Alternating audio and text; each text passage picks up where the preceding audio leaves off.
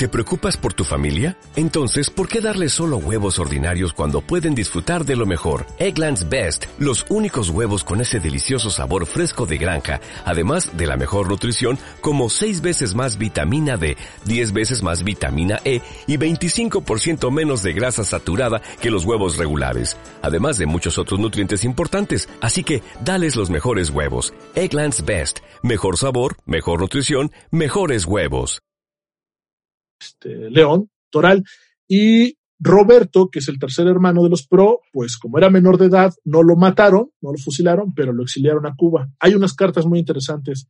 La noche del día 14 se cree que Richard consumió cerveza y marihuana y a las 3 de la mañana del día 15, el adolescente salió a tomar aire y encontró un mazo.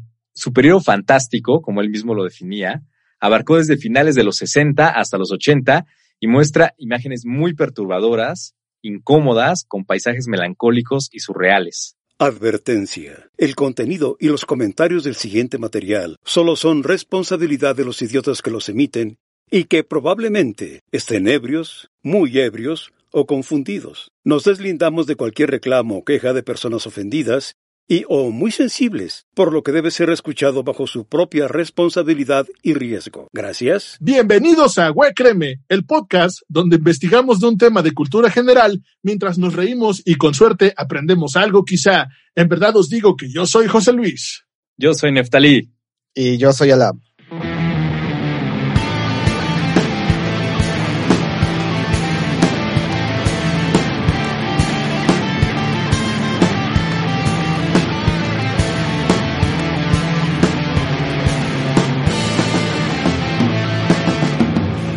Muy ah, buen intro, un nuevo intro tenemos. Es misterio, misterioso. Compuesto por Alam. Es el amigo Alam, ¿no? Eh, Alam es el responsable de todos los temas musicales que. Por un vagabundo. Al chile de contrato le pago un vagabundo aquí fuera de mi casa y me los tararea ya, yo los copio, güey. Sí, oye, pues José Alfredo Jiménez de eso vivía, tarareando canciones. De hecho, tenía su compadre es el que hacía toda la instrumentación. Ah, sí, o sea, era como, era como este, la historia de Coco, como de mamá Coco. Este güey de la cruz. que le, ching, le chingó las rolas al otro, al. El, del chorizo, güey. Al de, al calvoboso que se ahogó con chorizo. ¿A poco ah, neta? Sí, claro. José Alfredo no, no sabía escribir música, pero todo lo, lo tarareaba y lo ah, chiflaba. Ah, claro, claro y su compadre. Como, como Juan Gabriel. sí, dicen que a Juan Gabriel se le murió el viejito también antes de él, que era alguien que se encargaba de, de también de instrumentarle y hacerle las, las canciones así a Juan Gabriel de una manera tan, tan, tan buena. La verdad es que tiene composiciones bien chidas este Juan Gabriel. El Juan sí. Pero se le atribuye a la gente que trabajaba alrededor de él. Por eso éxitos tan, tan, tan complejos como el Noa Noa y que son complejos porque musicalmente sí traen como una propuesta bien. Pero lo que tenía era la idea musical. sí, sí. Y ya alguien la plasmaba en. Hay, una canción muy buena que ah, yo no soy tan fan de Juan Gabriel, pero que yo considero así muy buena. Es la de Ahora sé que tú te vas, algo así se llama. Eh, así armónicamente está haciendo cosas bien chidas. Otra que se llama Abrázame, muy fuerte, también armónicamente. Ah, claro. Está súper, súper Complejo el mismo Noa Noa y este eh, la que dice dime cuando tú, ¿no? También. todos estos hooks, ajá, todos esos hooks que tenía Juan Gabriel eran muy, muy. Contrario a lo que decía Nicolás Alvarado, ¿no? Que, ah, que sus lentejuelas eran nacas. Sí, no, Estúpidas. Ah, no, y le costó la chamba, ¿no? A este hombre, por eso. Le costó la chamba de, de, una. Bueno, en fin, vamos a hablar de eh, teorías de conspiración, la muerte de Juan Gabriel. es verdad o no, Jenny Rivera. Bienvenidos al podcast de las muertes de los famosos. No, vamos a hablar de muertes, pero no de, no de Juan Gabriel. No vamos a hablar de muertes. Sí, ¿no? De asesinatos. vamos a hablar de asesinatos. Asesinatos, pues por eso. una cosa es que te mueras y otra es que te maten, Sí, eso sí. Digo yo, no sé. El SAT mató a Juan Gabriel de los puros impuestos, mano. el SAT nos está matando a todos. El SAT es la parca andando. No, pobre Juan Gabriel. ¿Con quién era que estaba haciendo este campaña eh, jingles? Este Juan Gabriel. Ah, con Del Mazo, ¿no? Que estaba. Ah. Sí, este, este, este, jingle es muy famoso que era ni temo, ni Chente. No manches. Francisco va a ser presidente. Qué loco. Ah, No, no era Movimiento Naranja, No, no, no, no, no, no, ni el PRD ni el PAN. No me acuerdo, no me acuerdo. Qué el horror. es panadero que- con el pan, güey. La cosa, la cosa es que se estaba jugando, este, eh, el, el que si quedaba presidente de su gallo, pues ya no pagaba impuestos. Y mocos, que gana Vicente Fox. No, no, no, sí, no. Pero sí era, es muy real esta historia de que estaba buscando ya no pagar impuestos o resolver su problema de impuestos. Y pues se pegó al que no, al que Y no nunca, le, y nunca lo resolvió, ¿no? No, nunca. Sí, no. Ah, entonces fue, este, bueno, ya no estamos clavando en otros temas, pero vamos a hablar de muertes y asesinatos en el arte. Ya después hablaremos de Juan Gabriel. Pues Juan era un artista, güey, se murió. claro. Sí, sí, sí, Se sí. murió. Pero no lo mataron. Bueno, no, Juan no está ¿Quién muerto, sabe? sí, iba a regresar, ¿no? Ah, Y Jenny sí, sí, Rivera antes- tampoco. Antes de la pandemia estaban programando su regreso, ¿no? Sí. Sí, dijo, no, ya no conviene. No conviene. ¿Para qué No regreso? hay si no? escenarios. Pues sí, ¿para qué? Mejor me quedo muerto, hijos de la Déjenme descansar. Como. Pedro Infante, ¿no? También dicen que se tuvo que esconder así porque se metió con la esposa de alguien muy importante en esos tiempos y, murió en el anonimato. Sí, es cierto. Sí, sí. ¿Qué será? ¿Serán ciertas estas historias? No. Nel. Nel. es más fácil retirarse por la buena, ¿no? Creo, creo que también hablaban algo así de Frank Sinatra, ¿no? Creo. Sí, que, y también de Elvis, güey, se- también se Ah, decía ah, que Elvis, no estaba claro. muerto. Sí, sí, sí. Bueno, Eh, Yo creo que sería más, más interesante investigar de los eh, de los personajes que sí se retiraron de verdad así por las gradas. Ya, yo no quiero nada. Eh, pues Elvis en su momento lo hizo, ¿no? Cuando se fue a la guerra. sí, Ajá. claro. Sí, sí, claro. Que le copió a Luis Mick, porque también se se fue a la guerra. La En la cadete del incondicional. amor. Condicional. El güey. condicional, ¿no? Bueno, ya vamos a hablar de asesinatos, por favor. Oye, pero este video del incondicional sí, sí, sí, ali- o sea, sí estaba patrocinado por el ejército, ¿no? Creo que sí. Sí, tuvo Sí, sí, muchísima fue un comercialote, güey. Ajá. Y la cara del Neftalí de ya, vamos a hablar del tema, chingada. madre. Comercial. Qué horror, güey. Quiso ser militar en ese tiempo por nuestro sol. El sol de México. Pensó que la vida era así, ¿no? En, en Claro, Acapulco, en, o sea, o en Veracruz. Unas no, para que, era, era además este del ejército, era de los aviadores, ¿no? De la Sí, de aviación. aviación. Lo suben Qué ahí en su jet. Claro, qué chido. Este, como. Top Gun, güey. Exacto, Top Gun mexicano. Ah, ándale, ándale. De tercer mundo. Tuvo la misma de ayer, ¿no? La- ya, Neftali, perdón. Ya, sigamos. Muertes, muertes, por favor, asesinatos. Es lo ¿Quién que nos, quiere nos- empezar? nos convoca. A ver, venga. Por orden Ay. alfabético, Alam. Que la vez, güey, me aplicaste la de la escuela, hijo de la chingada. bueno, por apellido, Alvarado. Oh, que la. Me ensartaron. Pues yo les voy a hablar de un, eh, un rapero que no, no fue tan famoso. Realmente, sí tiene sus rolas, sí las pueden encontrar ahí en, en YouTube. El de Caló. Eh, no, Qué este. horror Morat, ese güey. ¡Qué horror! Pero tuvo un El nicho de de, mercado. O sea, en México Pues no sí. había rap. Y el güey lo vendió. ¿No? De- Entonces, no tendríamos Ilya Kuriyaki sin, sin Caló. güey. Exacto. No Así te la tendremos pongo. Molotov. No tendremos Molotov. No mames, no digas eso, güey. y le tiraban, ¿no? ¿No decían? Sí. Claro. Sí, sí, sí. Clasicazo, Perdón, perdón. güey. Este, les voy a hablar de Psycho Sam, o por su nombre real conocido mundialmente como Richard McCroskey, McCroskey, McCroskey. McDonald's. Ajá. Ah, Pues este, este muchacho nació el 26 de diciembre de 1988 en Hayward, California. Al poco tiempo se muda a Castro Valley, que también está en California. Eh, su padre era músico y gracias a esto pudo conocer a bandas como Metallica, por ejemplo, o a Insane Clown Pose. Y no sé si los ubiquen. Los payasitos esos que, que hacen Ah, claro, heavy metal. claro. Claro. ajá. Eh, güey, son, son súper de hillbillies ese pedo, güey. Está, La ermita de Costel, ¿no? ajá. ¿Cómo se sí, llama? Lo- los, este, ¿cómo se llaman estos payasos que, que ahorita son famosos, güey? Este. Ay, bueno, este, X. Insane Clown Pose, Insane Clown Pose. Eh, este muchacho Richard era algo gor- gordito y pelirrojo y eso lo llevó a sufrir bullying en la escuela. Eh, eh, terminó la secundaria y para la preparatoria dejó la escuela totalmente. Eh, tenía una personalidad, bueno, tiene, tiene una personalidad introvertida, es una persona amable y educada. En abril del 2009, su padre corrió, echó a su mamá de la casa. Esto lo dejó profundamente afectado y decidió retomar sus estudios, pero al poco tiempo, por su inestabilidad emocional y, y su inestabilidad en la vida, volvió a abandonar la escuela y se recluyó en su cuarto donde solo nave- navegaba en Internet. En sus viajes por la red, conoció un género llamado horrorcore, no sé si lo ubiquen.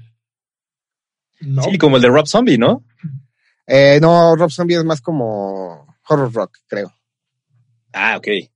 Horrorcore es un subgénero del rap cuyas letras son de carácter violento, incluyen temas como la muerte, homicidios, mutilaciones y cuando el cliente, el cliente te pide cambios también, porque eso es horrible.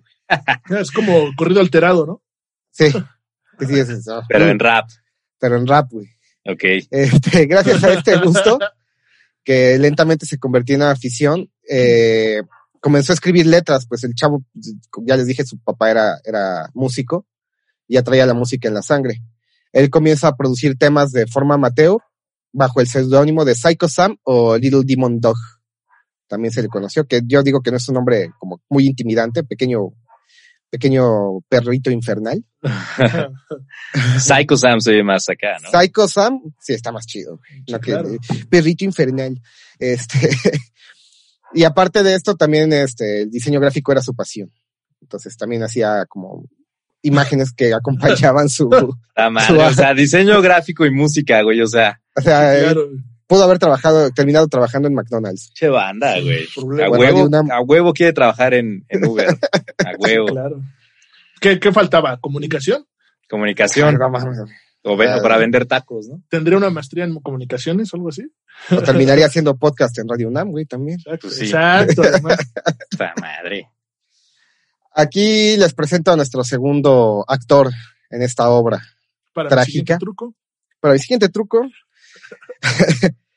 este, Emma Niederbrook, o Niederbrook, eh, vivía en Farmville, Virginia, lugar que se caracteriza por tener nombre de juego de Facebook en sus inicios. ¿Ustedes se acuerdan de- del juego de Farmville? claro. tu, tu claro. granjita.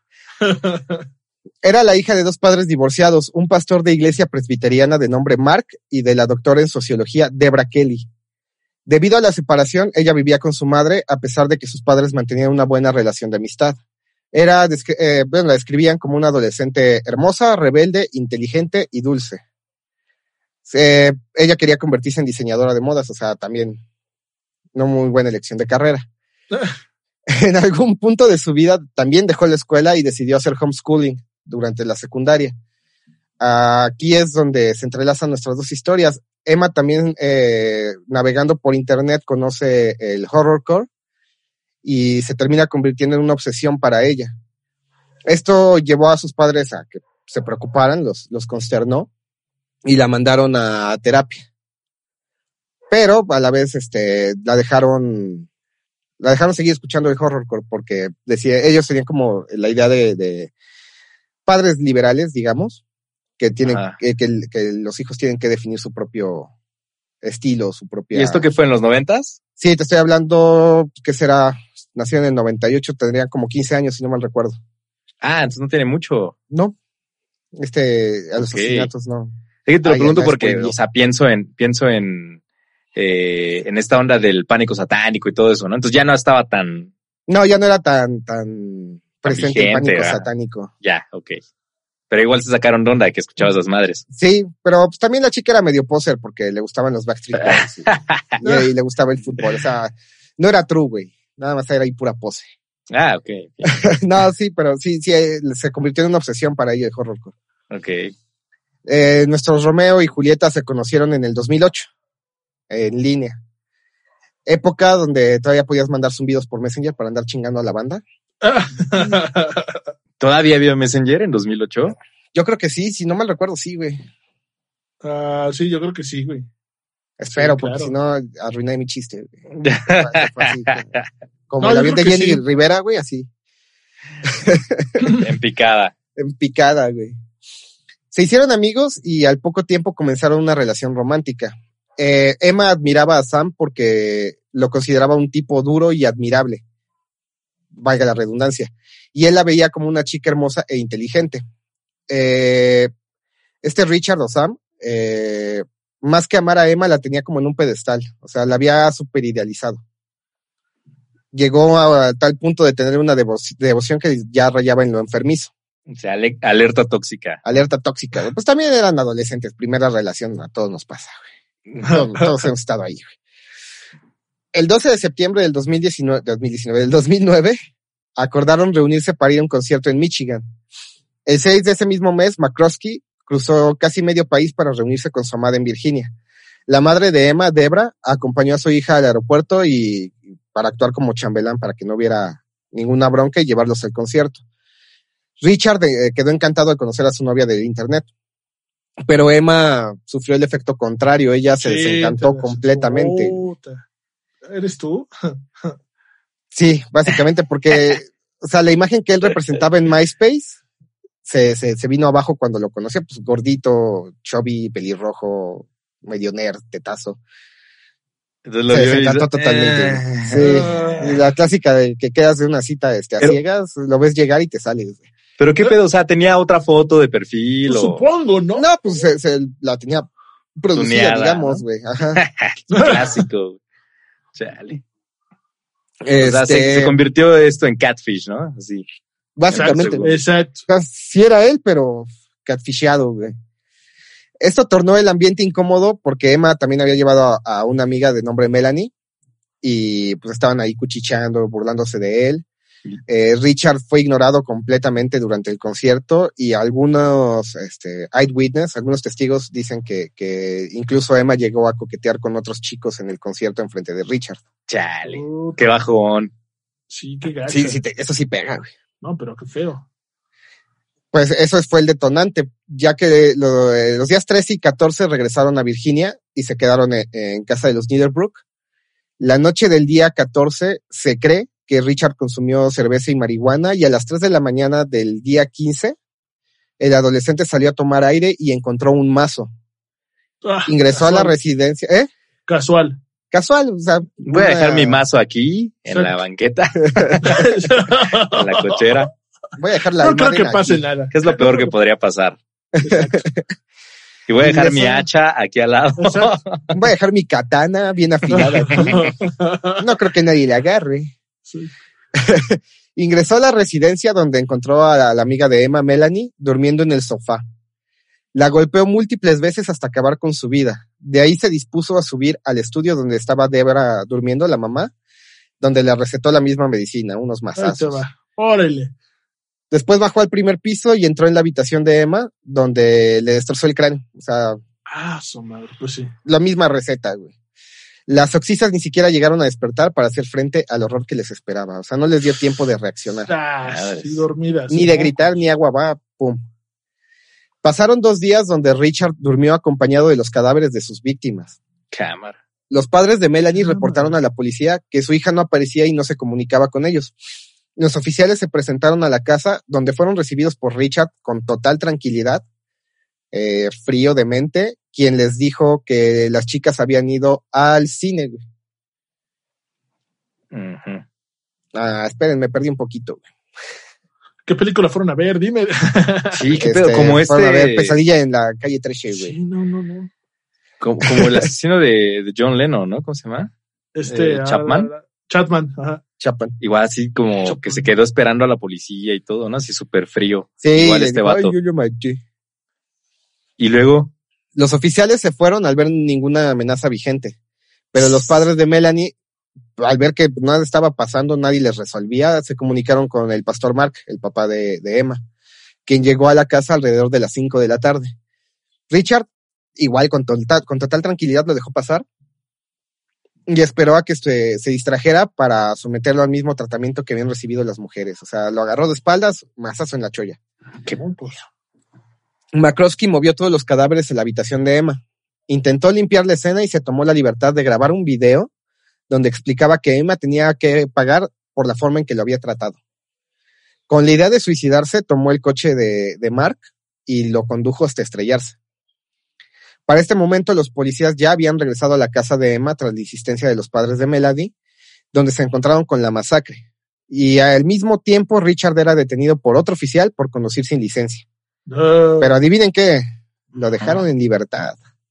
Porque obviamente no sabían que él era el, el perpetrador de, Claro. de- de los asesinatos. Ok. McCroskey tomó un taxi de camino al aeropuerto.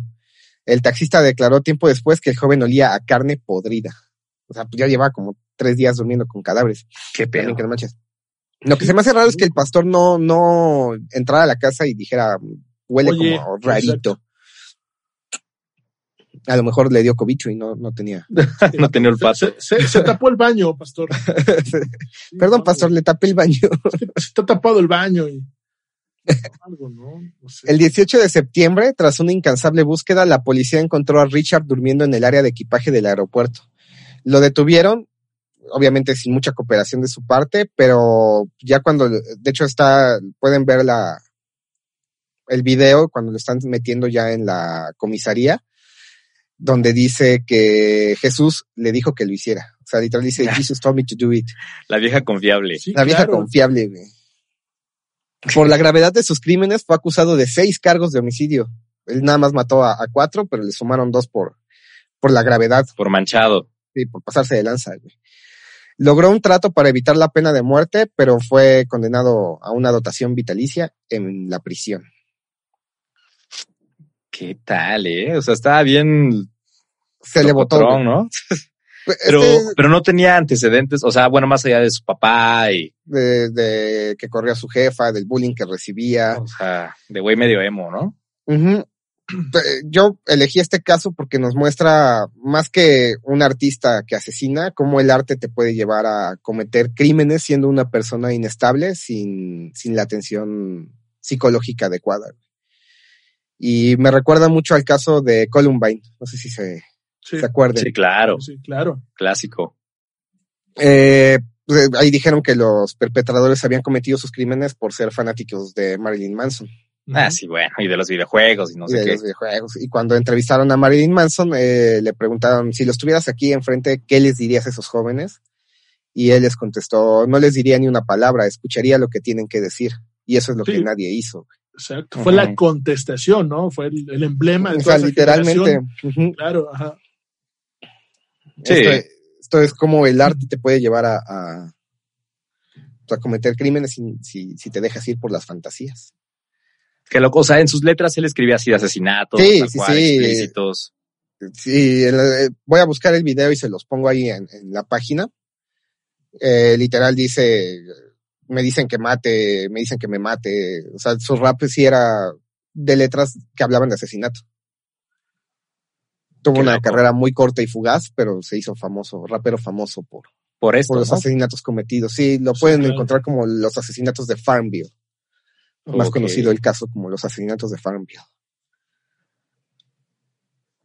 Wow. Qué esa loco, qué loco. Esa fue Muy mi bien, ¿eh? maestra. Muy bien. 10, niño Alam. Primer premio. Primer, muy bonito, primer premio. Y le puse estas franjas porque se me hicieron bonitas. ¿Qué tal, eh? No, pues sí, locotrón. Locotrón ese chavo. Wow, no, pues sí. ¿Tú qué traes, José Luis? Yo, pues, Una hueva. sí, un poquito de sueño, de, de hecho. De esta historia, ¿no?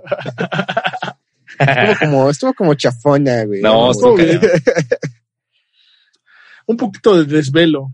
Ya saben, un bebé que anda despertándose en las noches. Bueno, pues no es. Tu roomie es bien molestón, güey. Ya Se chillar. No se duerme. No se quiere ir a dormir mi roomie. No, se despierta y, y a ver, duérmeme. A ver, a ver. Es reto. Exacto. Si no, no duermes tú tampoco. Tengo tu nariz y yo tu billetera. Exacto. No, yo, yo traigo una historia. eh, una historia muy famosa en, en nuestro país.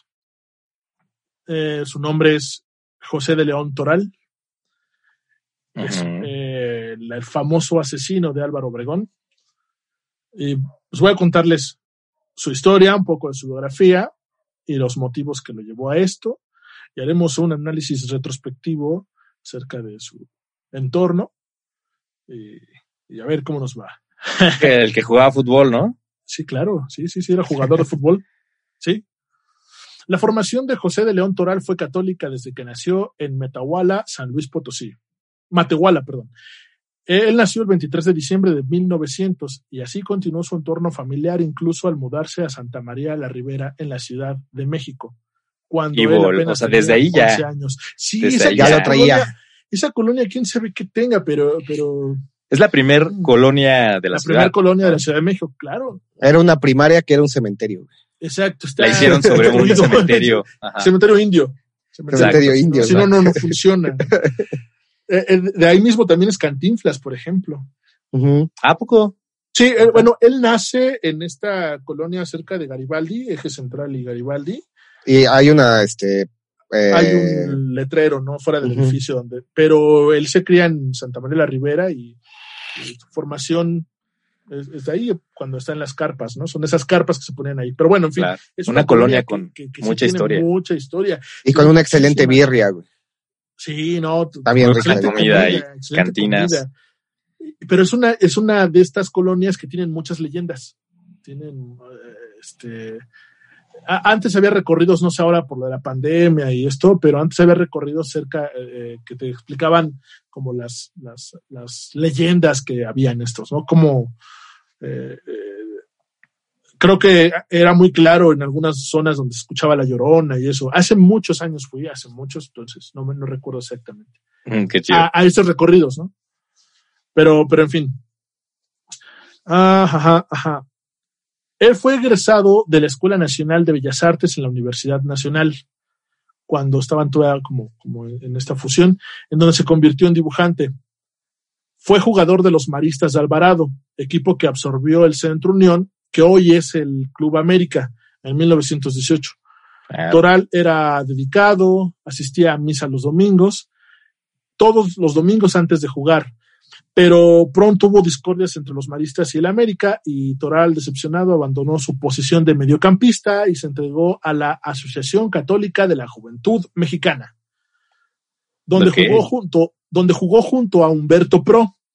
Y esto es muy importante. Humberto era hermano de Roberto y de Miguel. Miguel era el famosísimo padre Pro, cuyo martirio fue conocido por ser un caso de injusticia contra un inocente. Les explico rapidísimo. El 13 de noviembre de 1927, Segura Vilchis, miembro de la Liga Defensora de la Libertad Religiosa, pidió prestado el coche de los hermanos Pro y con sus habilidades de ingeniero hidráulico armó dos bombas que se explotaron, perdón, dos, armó dos bombas que no explotaron cuando las lanzó al coche de Álvaro Obregón sobre Chapultepec. El atentado salió en las noticias ese mismo día. Así se enteraron los pro, los hermanos, sobre su vinculación como autores intelectuales del evento, aunque ese día se encontraban jugando fútbol en casa. Diez días después, los fusilaron sin juicio. A la madre. Ajá. Pero ¿cómo, cómo los vincularon? ¿Cómo estuvo eso? Por, eh, porque Segura Vilchis eh, Ajá. les pidió el carro prestado. Ah, ok, por el carro era de ellos. Ajá, este hombre pone dos bombas, autos, este, autobombas, ajá, y se impacta contra eh, la, la, ¿cómo se llama? Calandria. Ca- caravana, caravana de Álvaro Obregón, Ok. en Chapultepec, y no explotaron. ¿No? Mm, Entonces, si hubieran explotado, la historia hubiera cambiado. Sí. Investigan de quién era el auto y pues los hermanos Pro, ¿no? Eh, Miguel Pro es un mártir eh, en, en esta guerra de los cristeros, ¿eh? Es muy, muy Claro, importante también. esta figura porque es un símbolo que utilizaron para que se levantaran en armas los que no se querían levantar todavía. Oh, ok. Es, es muy importante este hecho. Pues Humberto, hermano de Miguel, era amigo muy cercano de José este, León Toral y Roberto, que es el tercer hermano de los Pro, pues como era menor de edad, no lo mataron, no lo fusilaron, pero lo exiliaron a Cuba. Hay unas cartas muy interesantes que, este, que Toral le escribe a, a este eh, Roberto, que estaba en, Cuba, y ahí ella empieza a platicarle el plan de lo que, lo que va a hacer, ¿no? Ok. José de León se hizo de una idea motivado por el dolor. Le cuenta justo a Roberto en una carta. Estuve mucho rato viendo el cadáver de Humberto y juré con lágrimas en los ojos vengar su muerte matando a Obregón. El auténtico causante de que mi amigo tan querido hubiera perdido la vida. Era bien sabido por quienes conocían que arrastraba resentimientos hacia Álvaro Obregón y Plutarco Elías Calles, pues durante la Revolución Mexicana sus tropas profanaban de manera sistemática los templos católicos de la entidad en la que nació. Así que cuando la ley Calles fue promulgada, no dudó en levantarse en armas en la Guerra Cristera de 1926. Esta legislación provocó el enojo de los fieles católicos, ya que buscaba regular a la religión. Solo habría un sacerdote por cada 6.000 habitantes. Ellos debían tener una licencia expedida por el Congreso de la Unión o el gobierno local, entre otros. En este proceso conoce a la madre Conchita, es súper importante esta mujer en la historia. Monja superiora del convento de las capuchinas. Ella convenció a Toral de que la única manera de acabar con los opositores del catolicismo era asesinando a Álvaro Obregón, presidente reelecto, y Plutarco Elías Calles, jefe de Estado, por lo que ideó un plan para llevarlo a cabo sin temor a que lo capturaran. El 17 de julio, Obregón llegó al restaurante de la Bombilla en San Ángel, en la Ciudad de México.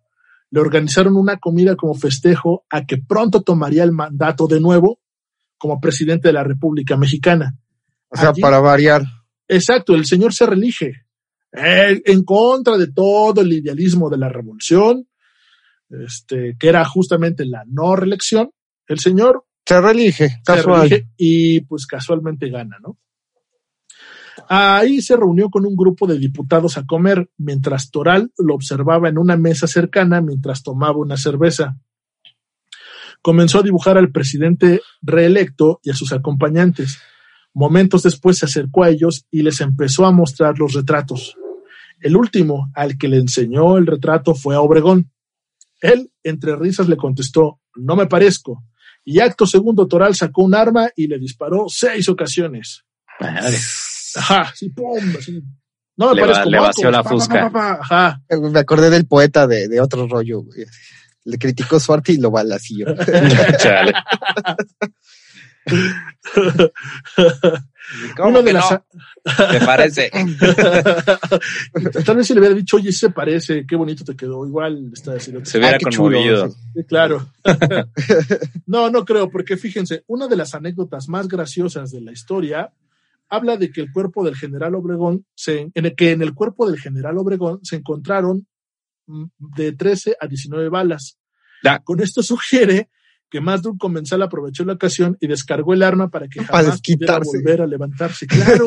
No manches, Había muchísima gente que lo quería muerto. O sea, yo creo que se supone que Toral dispara seis veces, ¿no? Porque encuentran el arma de, de, de 10, hay todo un análisis y, y- y no, se, no se alcanzó a suicidar el amigo, ¿no?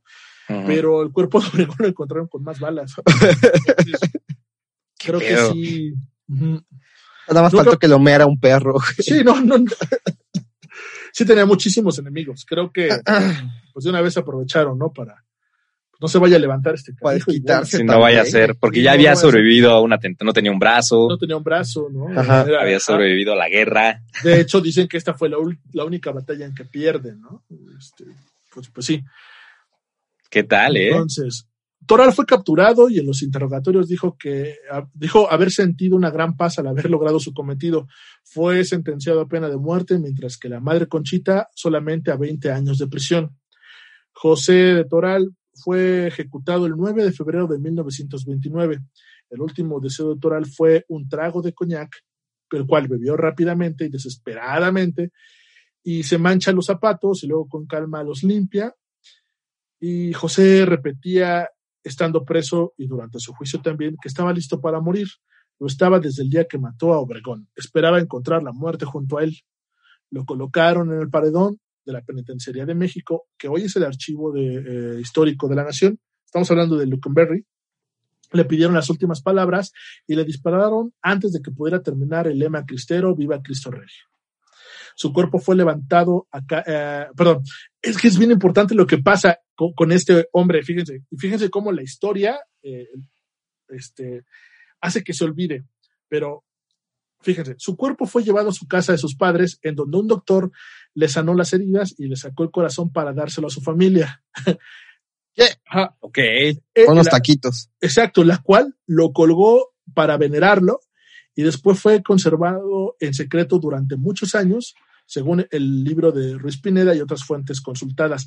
Fue conservado para que la gente pudiera hacerle este culto, para que pudieran Claro. rezarle. Ajá, eso es- eso es Para hacerlo santo, ¿no? Ajá, exacto. Bueno, o algo así. Sí, sí, sí. O sea, pero hacían misas con el corazón de, de Toral presente. ¿Qué pedo? Fue, se vuelve en un símbolo, en un símbolo este, de la Iglesia Católica en México. Claro. Esperanza, la hija de León, eh, que también Esperanza León, hija de Toral, vaya, inició un proyecto para canonizarlo por su ideal de la fe. Mi padre cambió su vida por la del señor Obregón y lo dejó Ujú. todo, su esposa, sus hijos, sus padres, sus seres queridos. Desde que tengo idea y uso, desde que tengo idea y uso de razón, empecé a ir a su tumba. Los primeros años estaba pintarrajeada. El pueblo le pedía favores por escrito. En la familia algunos se encomendaron a él, pero la iniciativa no tuvo frutos, pues la iglesia no canoniza asesinatos. Ah, No matarás, Ah. no matarás es uno de los mandamientos que José no cumplió. Eh, dígale eso a las guerras cristeras, güey. Exacto. No, no, no, Es todo un tema porque estamos hablando de que después de muerto, toda la obra de José se Repunta. se- repunta, o sea, se adquiere una plusvalía. O sea, él, él entonces era, era pintor, dibujante. caricaturista, era un Caricaturista. oficio que en esos años era muy común. Ok. Ajá. O sea, los veías en las plazas. ¿Y tiene mucha obra o tenía muchos dibujos? No, han encontrado pocas cosas, Ok. pero ahorita están valuadas muy caras porque son de él. O sea, de hecho Mm. están este, en museos y todo Son eso. pocas. Yo, yo conocí a un, a un tipo este, pues, medio estafador o estafador, es en la vida real, que, que sí, ahorita el güey da, con- da terapias de cuencos mágicos. En el próximo episodio Sí, de, no, no, de Huéquerme, créeme. estafadores en el arte. En la vida real, esos coach espirituales. ¿no? Uta. Pero al mismo tiempo fue, fue amigo, ¿no? No, no, no sabía que era así, pero, pero en fin, él nos enseña una caja de madera firmado por José de León Toral, porque él asegura que su abuelo fue uno de los abogados de él y que en forma de pagarle, pues le entrega un, pues, este, este objeto, ¿no? Entonces, el abuelo lo acepta, pero imagínense, pues bueno, ya no me pagues, dame esto, imagínense la plusvalía que el señor le vio.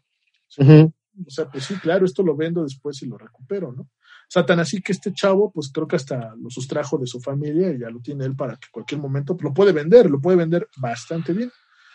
¿no? Es un, ¿Qué es un tal, eh? que, es un artista que agarra reconocimiento justo después de la, de la muerte de.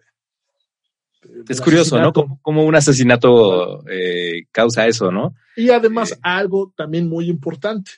¿Cómo es que llega Álvaro Obregón? Pues el señor dibuja a varios personajes que están ahí sentados y le va enseñando uno por uno el dibujo. Esto le va abriendo paso. Ah, eh, Neftalí, mira, te dibujé. Ah, está increíble. Ah, Sí. también a ti, Alam. No, ah, y está genera. Y se confianza, güey. y se fue abriendo paso hasta llegar hasta su, su cometido y mocos. Bien planeado. El arte Dentro de lo que abrió cabe. los pasos, exacto. Le abrió los pasos, le abrió puertas para poderlo ¿Qué tal, eh? ejecutar. Chale. Qué Ah, bajón. ahí, ahí vam- ahí vamos a publicar unas fotos porque también el, el señor este, describe en los dibujos cómo lo tortura la policía, ¿no? Y eso está en un, en un diario, pues, en una publicación de- del periódico este, El Universal, ¿no? Donde, donde también hacen narraciones de su juicio. Si, si les interesa el tema, consulten la hemeroteca del Universal, que es un periódico que continúa, estaba en esos años y continúa hasta ahorita y pueden encontrar como información súper bien porque tienen entrevistas, tienen esta parte donde lo están torturando y él lo dibuja para el juicio, el Órale. dibujo, el dibujo que le enseñó a, a Álvaro Obregón para poderlo matar. Pues ahí está. ¿Qué tal, no? ¿Y ese dibujo existirá todavía? Sí, Esa caricatura, la última caricatura Sí, de sí, Obregón. Está, está en un museo. Es que no sé si está en el museo. Es que tiene un museo, el Museo de. Preservación Histórica José de León Toral. Porque Ah, hizo todo un ok. personaje. Es un personaje que Wow, cónico. repunte, pero como además, eh, a partir de Plutarco Elías Calles y Álvaro Obregón y todos los que siguen, se funda el PRI, pues entonces la historia se encarga de olvidar a Toral, ¿no? Pero Sí, claro. históricamente fue a su entierro 150 mil personas, o sea, hay, hay- hay crónicas de cómo muchísima gente fue a, a- a rezarle, hacían misas, eh, a- casi casi lo hicieron un santo, ¿no? Nada Qué más que la iglesia no lo aceptó, pero Pero pues ya lo canonizó el pueblo, güey. Ahí aplica la de la de la historia la escriben los vencedores, ¿no? Exacto. Yo También a, a. Villa, ¿no? Sabían que Villa también lo hacían, lo hacen como un santo, más o menos. eh, le, igual lo que decías de las tumbas, hay gente que va y le pone ahí una, un, un pedimento, ¿no? A Villa, Exacto. Pues no, no vayamos tan, tan lejos. Está este cuate Malverde. Valverde Ujú. Está, también. ah, está este, este narcotraficante que también se hizo pasar por muerto, que lo consideran un, un, un, un El santo. Señor de los Cielos. No, no, no, que tiene una, que tiene una operación en la, en, la, en la cabeza y que le decían el más malo, el más loco. Ah, Isidro, no lo topo. es, es, es un poquito antes de las autodefensas de Michoacán. Ah, Y es un santo, o sea, realmente ah, lo voy a poner en los show notes porque es un, es un tipo que escribe un libro, mucha gente lo considera un santo y, y creo que nadie o muy poquitos lo conocieron, ¿no? Entonces, ja, el más loco creo que le decían, el loco, el más loco, algo así. O sea, es parte de la cultura. Tres personajes importantes en la guerra cristiana, la madre Corchita, el padre Pro, Miguel Pro y José León Toral. Y Toral. Buenísimo. Muy bien, muy bien. O sea, ¿cómo, cómo, cómo un asesinato puede hacer esto, no? De eh, darle plusvalía a la obra, ¿no? Y, y si no fuera por, por eso, o sea, no valdría nada, ¿no? No Realmente. valdría nada. Más bien es el contexto, ¿no? Lo que vale, no tanto la obra. Pues Y cómo el arte lo ayudó a abrirse paso y ejecutar su, su plan. Bien, entonces. Pues yo les voy a hablar de un pintor polaco eh, llamado, ahí les va, eh, de Skislav Beksinski. ¿Por qué te haces me eso? costó, me costó, sí, güey, ya sé. Y ahorita voy con otro, con una ciudad que digo, chale. Este, bueno, él eh, nació al sur de Polonia en 1929. Estamos hablando también por esas épocas. Estudió arquitectura y trabajó como supervisor de obra, ¿no? Pero esa chamba pues no le gustaba.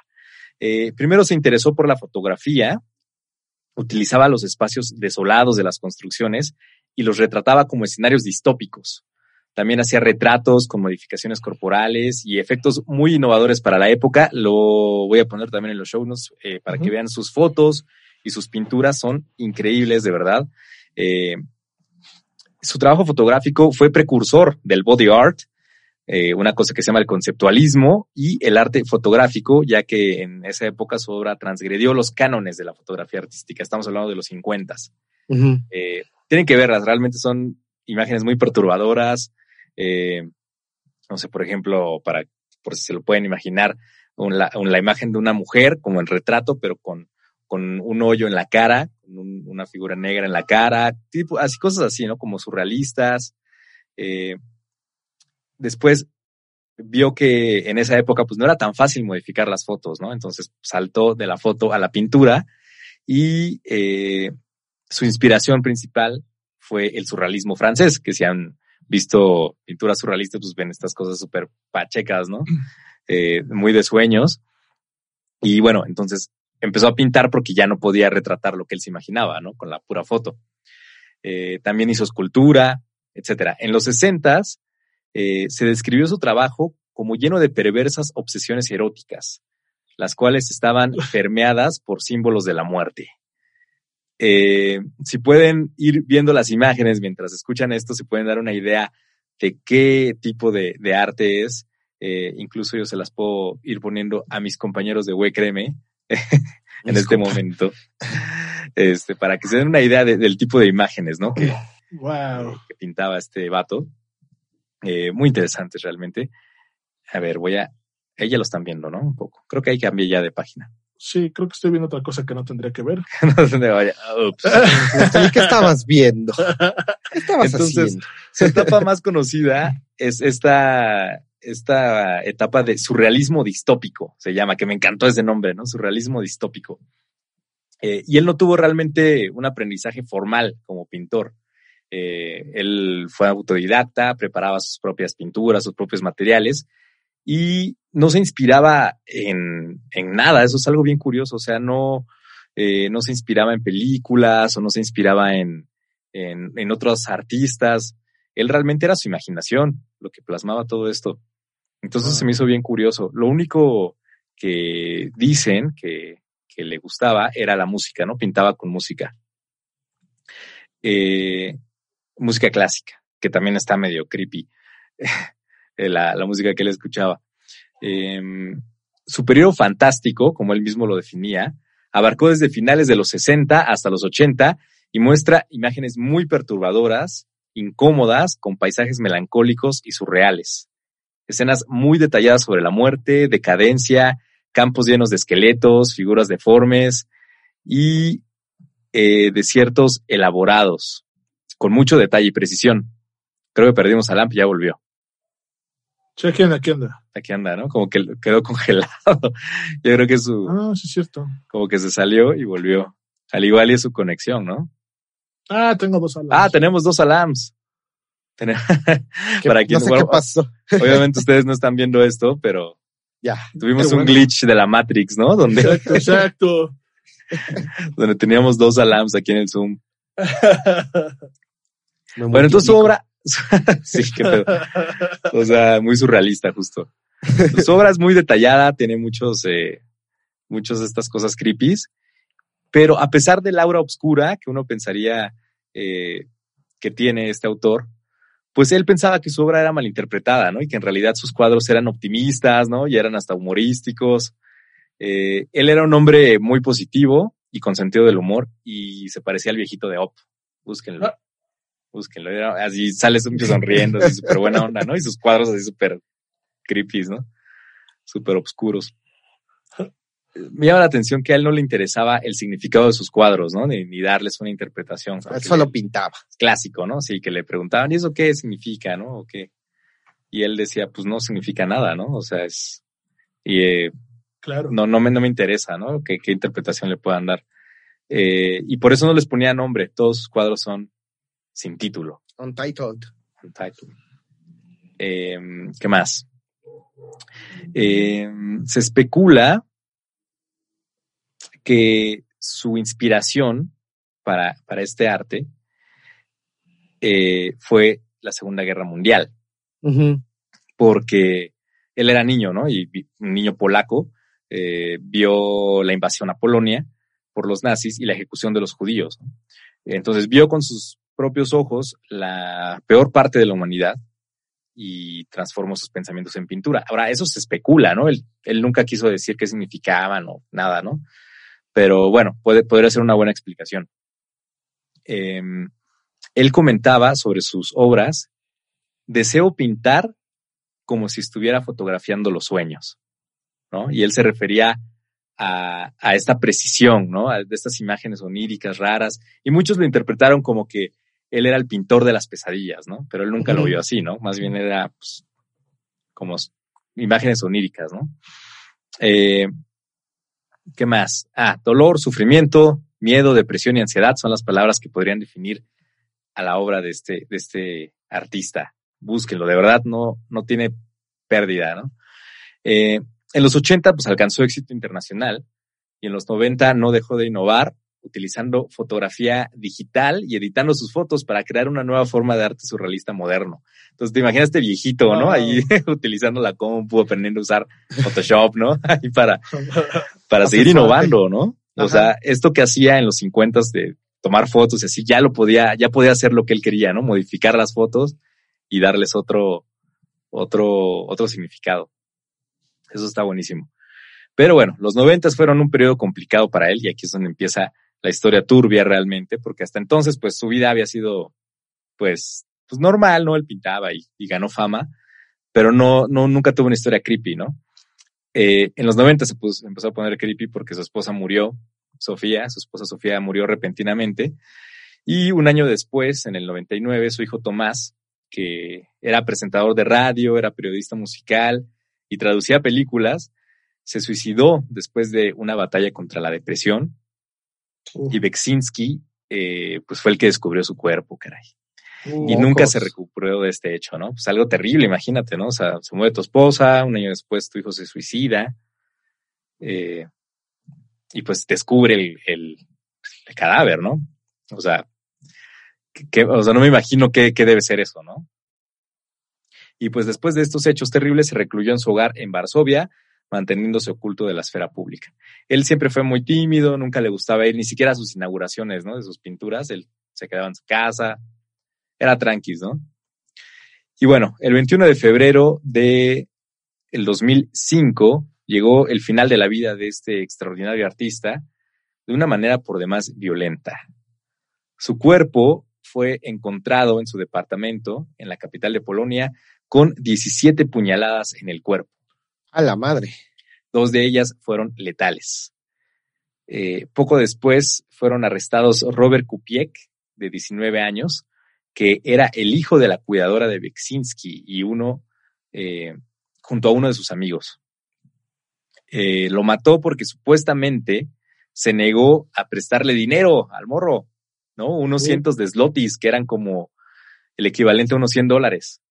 Uh, Eh, Beksinski tenía 75 años al momento de su muerte. Y por este crimen, el joven de 19 años fue condenado a 25 años de prisión por no prestarle una corta feria. O sea, che, güey, loco, ¿no? un varo. Sí, y era alguien cercano realmente, ¿no? O relativamente, ¿no? Porque era el hijo de, de su cuidadora. En el 2006 se inauguró el Museo Beksinski en la ciudad polaca de, ahí está, ahí te va, de, de Sexto, no, no tengo idea, güey, de cómo se pronuncia, lo voy a buscar en Wikipedia y les digo. en Polonia, que alberga, ah, aquí está, miren. Częstochowa, Częstochowa. Gracias, Wikipedia. Este, en Polonia, este museo alberga 50 pinturas y 120 dibujos de la colección privada más grande de Beksinski. Eh, Este artista fue una gran fuente de inspiración para muchos frikis. Uno de ellos es Guillermo del Toro, eh, quien dijo sobre el artista, su obra es una advertencia sobre la fragilidad de la carne. Todos los placeres que conocemos están condenados a perecer. Sus pinturas evocan al mismo tiempo el proceso de deterioro y la continua lucha por la vida.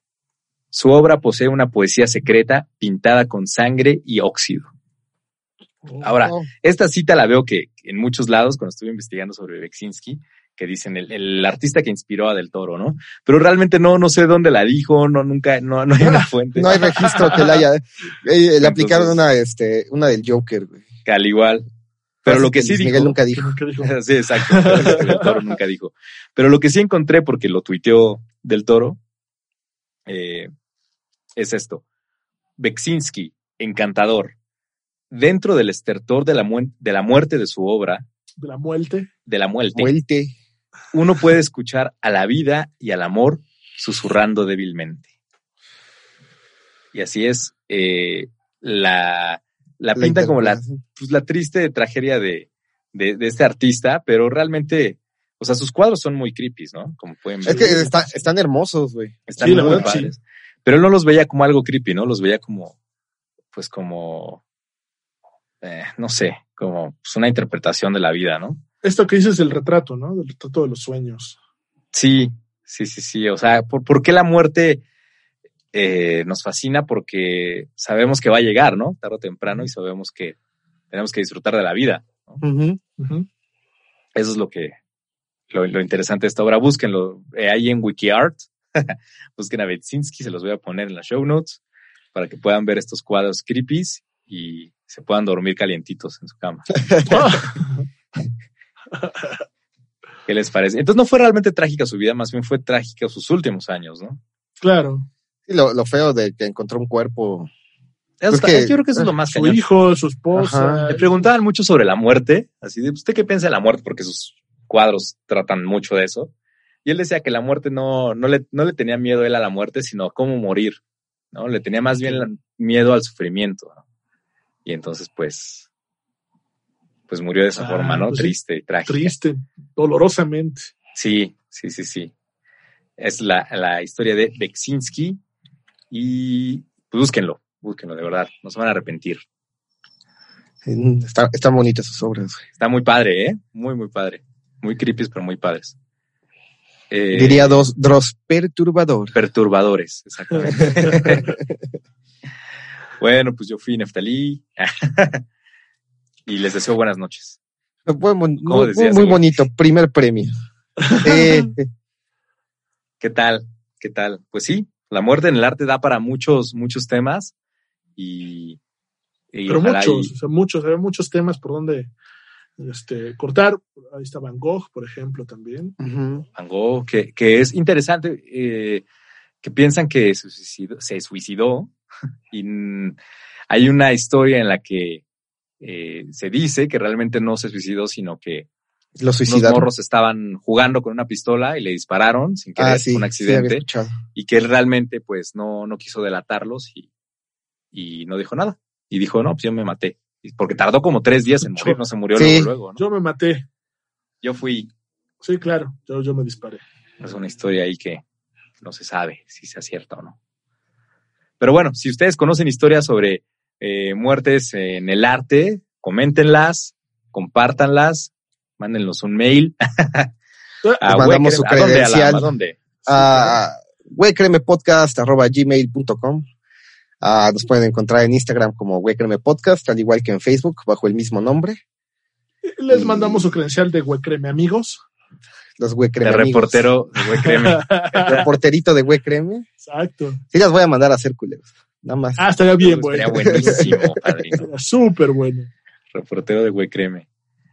Y pues ya, ya, ¿qué más? No se maten, no maten, hagan arte. Mejor a ganarte, sí. si se sienten tristes, exprésenlo, enojados. Ahora creo que en esta pandemia cuando, pues sí, es muy común, ¿no? Sentirse así como medio ansioso, medio frustrado. Sí, claro. Es el momento, ¿no? De hacer lo que te gusta, de jugar, de, Streamen, de- de- está- lo que está- sea, ¿no? abran su OnlyFans si quieren. Algo creativo. Pónganse creativos con sus fotos de OnlyFans, como el... Hay un luchador, ¿no? El Rey Misterio, ¿no? Creo que tiene OnlyFans. Güey, no, sé si fue de broma, pero vi uno de presos de no sé qué OnlyFans, güey. Ah, sí. No manches, cierto, neta. Sí, sí, también lo vi. Y así No mamadísimos, broma. ¿no? ¿O qué? Pues no, pero pues en lugar de Que estar era para- estafando, Ajá, que decía que era para solventar sus gastos adentro, ¿no? Algo adentro sí, para comprar Ajá. cosas. Puta. Seguro hay más de una chava que pagaría por, Sí. por ver fotos de presos. y No solo chavas, güey. Ah, claro, claro. Hay de todo en la viña del señor. Muy bien. Próximamente en nuestro. OnlyFans. Ufa. Güey, créeme, Morimos de hambre, padrino. güey, créeme OnlyFans. ¿Quién sabe? Hay cada Hay, loco. hay para todos, güey. Cada loco. En el próximo episodio de Güey, créeme. Estafadores en el arte. Estafadores de OnlyFans. Es lo que iba a decir. Estafadores de OnlyFans. Sí, ¿no? Que son así güeyes gorditos ahí subiendo fotos de Catfishing, chavas. güey. Catfishing. Bueno, el siguiente episodio, José Luis nos hablará de su amigo estafador. Estaría bueno. Para... Sí, estaría. ta- ta- no, lo pensaré. Entrevistamos, güey. Le, le cambiamos la voz, este. Como en entrevista de Televisa. No, pues que, que nos conteste porque nos debe una lana. Entonces, primero- Híjole, mano. ¡Ta madre! sí, está- Eso, puta, eso hay mucho. De socios estafadores sería otro tema. Ah, sería muy bueno. Bueno, pues esto fue Güey, créeme. Yo soy José Luis. Yo soy Neftalí. Y yo soy Adam. Dudaste mucho para decir quién eres, Neftalí. Como, Eh, ya no sé quién Perdió, soy. de- después de ver esas pinturas, se, se perdió en sí Me, mismo. per- me perdí en el vacío. de tus ojos. Hasta la próxima, amigos.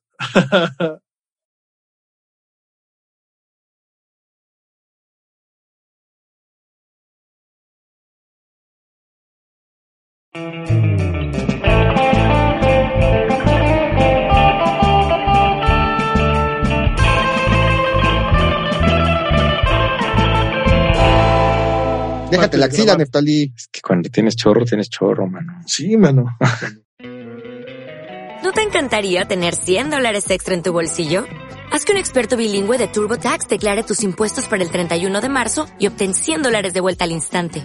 Porque no importa cuáles hayan sido tus logros del año pasado, TurboTax hace que cuenten. Obtén 100 dólares de vuelta y tus impuestos con 100% de precisión. Solo con Intuit TurboTax.